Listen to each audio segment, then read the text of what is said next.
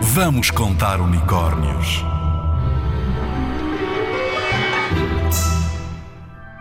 Já ouviste falar do Minotauro? É talvez uma das personagens mais conhecidas da mitologia grega.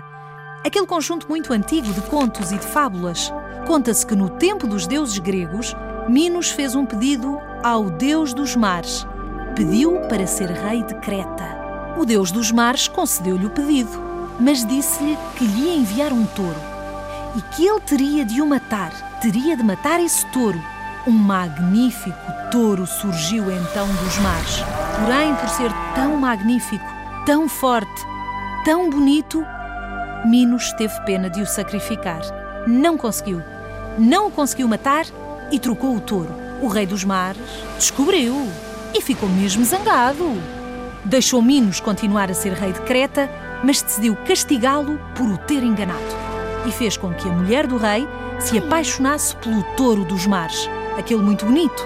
Desse amor nasceu o Minotauro, meio homem, meio touro.